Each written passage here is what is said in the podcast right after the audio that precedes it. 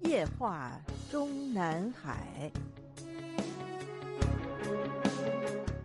听众朋友们好，欢迎收听美国自由亚洲电台《夜话中南海》节目，我是节目的播讲人和撰稿人高鑫。我们今天所播讲文章的题目是“对江泽民的盖棺论定打脸习近平”。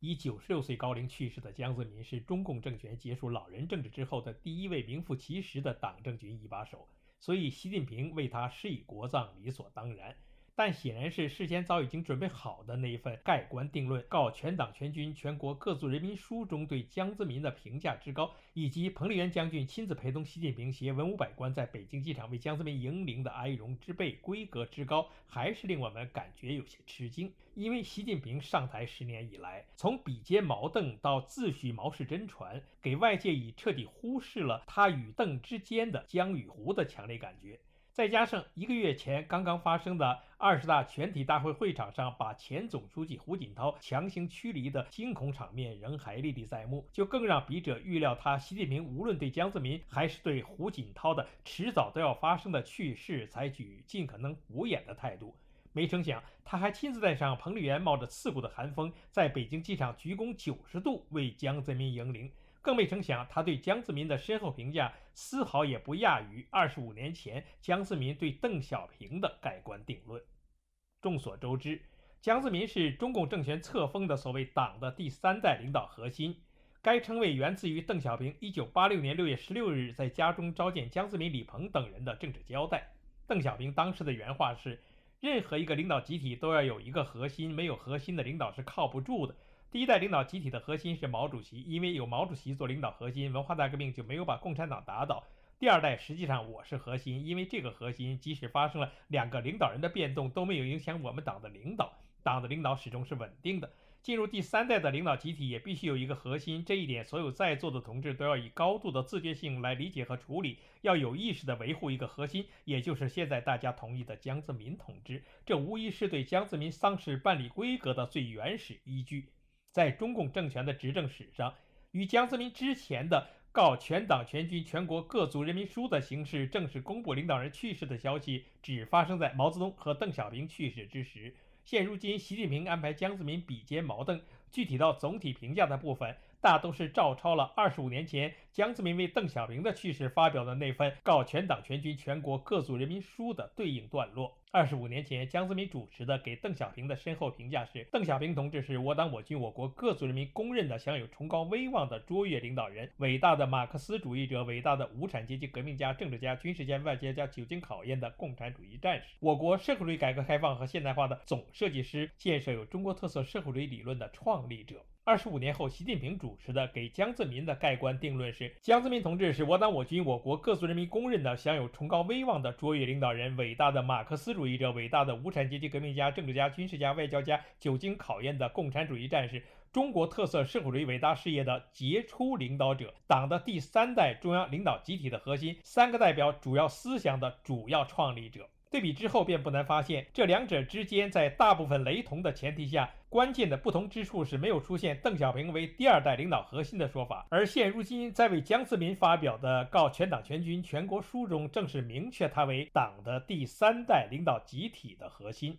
由此而引发了的问题是，那日后给胡锦涛的那一份告全党全军全国书中该怎么写呢？我们都知道，胡锦涛无论是于二零零二年的中共十四大上接替了江泽民总书记职务之后，还是于二零零四年的中共十六届四中全会上接替了江泽民的中央军委主席职务之后，一直都没有像之前的江泽民那样被党内称之为核心。郑永年先生六年前曾有文章分析到，十六大之前，中共的表述是以江泽民同志为核心的党中央；十六大之后，改为以胡锦涛为总书记的党中央领导集体。十八大一方面延续了这个提法，即以习近平为总书记的党中央，但少了领导集体的概念。现在看来，十六大没有确立胡锦涛为执政团队的核心，非常欠缺考量，甚至有很大缺陷。当时的情况是为了发展党内民主的需要，因此特别强调领导集体，但对党内民主和领导核心之间的关系没有足够的认识，制度设计跟不上。不能在领导核心和党内民主之间实现制度平衡。结果，党内民主发展了，但权力核心不见了。没有权力核心，党内民主很快就演变成为顶层分封制，政治局常委一人一块领地，权力过度分散和制衡，结果形成了很多负面影响。郑永年先生这一分析，甚至可以被认为是传达了王沪宁等人的真实想法，也是为胡锦涛之后的习近平为什么重新自封领导核心的诠释，但也为日后习近平如何盖棺定论胡锦涛留下了难题。自2002年10月中共十六大上江泽民向胡锦涛交班之后，外界有所谓“中共第四代”的说法，但是中共政权自己没有如此界定江泽民与胡锦涛之间的所谓代际。习近平上台之后，所谓“第五代”的说法，即使在海外政评界，也只是被零星使用过。那么接下来的问题就是，在江泽民和习近平这两个领导核心之间的胡锦涛到底算什么？当年邓小平在自称是第二代核心时说过。他和第一代核心毛泽东之间的那个党主席华国锋算不上一代，因为他华国锋没有自己的东西。如今眼看习近平对第三代领导核心江泽民已经给予了极高的肯定和评价，那么日后他习近平在评价自己与江核心之间的胡锦涛时，是不是会仿效邓小平对华国锋的轻蔑态度呢？这是其一。其二，只要他习近平还在台上。相信总有一天也会发生的。日后对胡锦涛的后事处理，表面上仍然还可能会出现中共执政史上的第四份告全党全军全国各族人民书，但是内容中的具体评价不会令他胡锦涛比肩邓江，更不会把他胡锦涛形容成什么第四代什么什么。当然，无论是二十五年前江泽民对邓小平的深厚评价，还是如今的习近平对江泽民的盖棺定论。都没有说他们是什么思想家、战略家，因为这是习近平留给未来的自己所使用的。在为江泽民的盖棺定论中，还有一处令我们颇感意外的内容，就是毫不隐晦对江泽民主动退休的大力称赞。内容是。江泽民同志高度重视党和人民事业的重大战略问题，在筹备党的十六大期间，江泽民同志主动提出，为了党和国家事业长远发展，为了党和国家长治久安，他不再担任中央领导职务，并从中央委员会退下来，以利于促进党和国家高层领导同志的新老交替。党中央同意了江泽民同志的请求。从当时的国际形势复杂多变、国防和军队建设任务繁重考虑，党的十六届一中全会决定江泽民同志留任中共中央军委主席。党的十六届一中全会后，江泽民同志全力支持以胡锦涛同志为总书记的新一届中央领导集体的工作，尽心尽力履行党中央交付他的职责。二零零四年，江泽民同志从党和国家事业长远发展的大局出发，又主动提出辞去他担任的党和国家中央军委主席职务，充分体现了他对党和国家事业发展的深谋远虑。这一段描述也是对应着二十五年前江泽民对邓小平主动退休的高风亮节的夸赞。当时的那段原文是：邓小平同志早就主张废除干部领导职务终身制，他本人几次恳切地表达了退休的愿望。党的十三大决定同意他不进入新的中央委员会和中央顾问委员会，留任中央军事委员会主席。十三届五中全会又决定同意了邓小平同志辞去中央军事委员会主席的职务。邓小平同志为第二代中央领导集体向江泽民同志为核心的第三代中央领导集体顺利过渡，保持党和国家的稳定，创造了充分的条件，发挥了决定性的作用。读罢如上内容，人们不禁会说。相比第二代领导核心和第三代领导核心的主动交班，对如今习近平的所作所为该是多么大的讽刺！试想，面对习近平当局对全中国人民实施了最严格、最疯狂的通信监控，想出了人手一张白纸表达无声抗议主义的中国人，如今也不约而同地在各自的手机微信里张贴夸赞江泽民主动提出不再担任领导职务的。告全党全军全国人民书内容，监管机构该如何应对？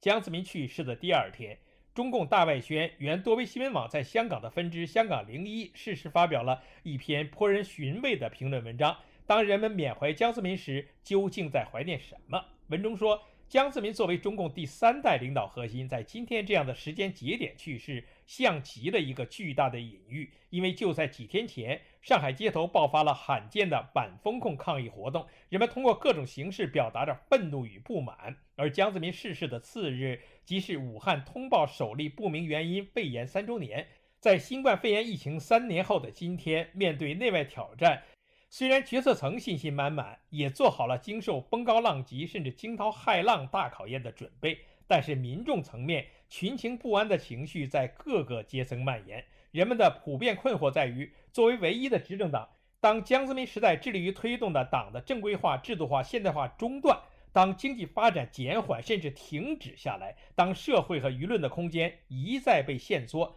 人们还可以继续抱有对中国的期待吗？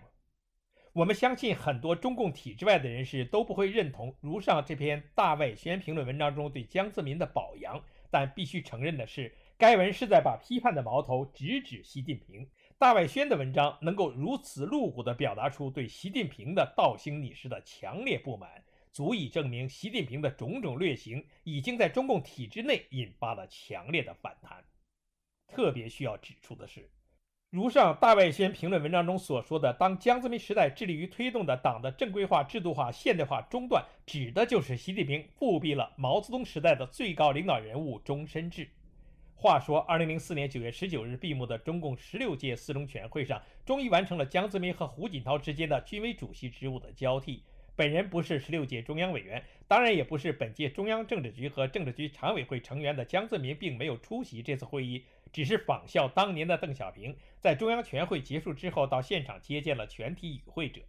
该四中全会闭幕的次日，江泽民和胡锦涛双双出席了中央军委扩大会议。会上第一个讲话的江泽民说：“昨天党的十六届四中全会已经同意我辞去了中共中央军事委员会主席的职务，决定由锦涛同志挑起这副担子。”在筹备党的十六大期间，从党和国家的长远发展和长治久安出发，我就提出了不再担任中央领导职务，并退出中央委员会。在党的十六大上，我把总书记的班交了；在二零零三年的人大会议上，我把国家主席的班交了。当时中央决定我留任党和国家的军委主席。自那时以来，我一直期望着在适当时候从领导岗位上完全退下来。现在这个愿望终于实现了。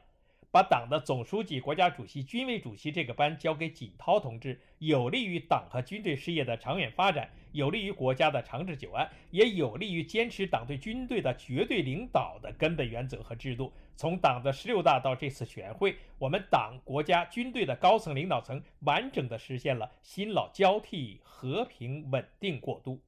继而，胡锦涛在讲话中说。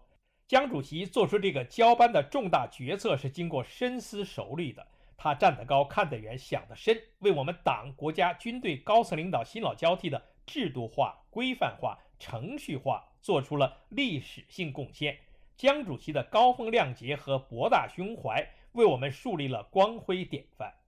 而这个所谓党、国家、军队的高层领导新老交替的制度化、规范化。和程序化的主要内容就是五年一届，十年一代。十年一代的意思就是，包括党的最高领导人在内的所有的党内职务都只能连任两届，以及最高任职年龄限制等。所谓的七上八下，就是这段时间内形成高层人事更替的潜规则。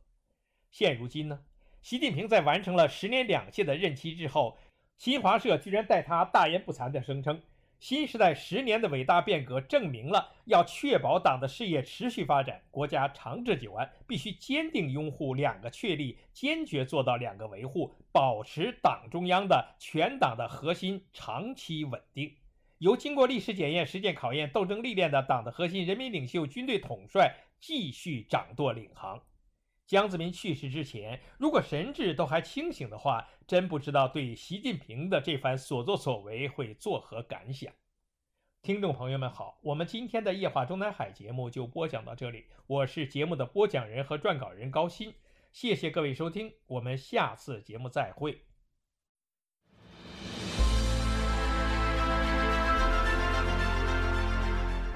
用暗网访问自由亚洲电台。避开老大哥的眼睛。